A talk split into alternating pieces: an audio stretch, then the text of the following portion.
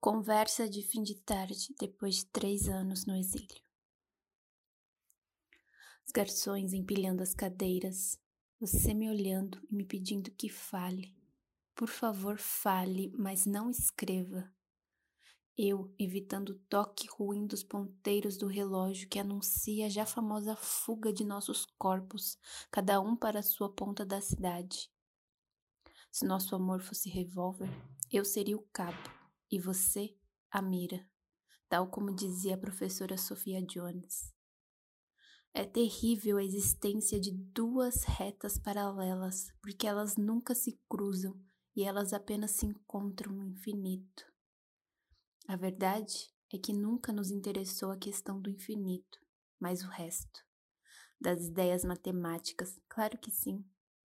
Eu, na verdade, prefiro mais de mil vezes sua chávena de chá ficando fria sobre a mesa, enquanto você fala sobre raízes quadradas, enquanto você fala sobre ladrões de figos, enquanto você fala sobre o tropeço da baleia.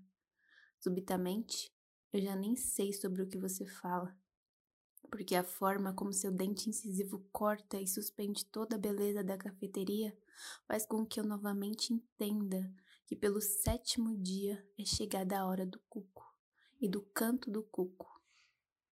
Portanto, eu pego a minha bicicleta e, como de costume, você faz meu retrato de cabelo todo desenhado no vento. Em jeito de menino está sempre indo embora, à mesma hora, a que amanhã, se tudo der certo, voltará à mesma hora para o mesmo amor, a mesma mesa, a mesma explosão, com toda certeza a mesma fuga. Porque você e eu a gente é feito de matéria escorregadia, isto é, manteiga, azeite, geleia e espanto.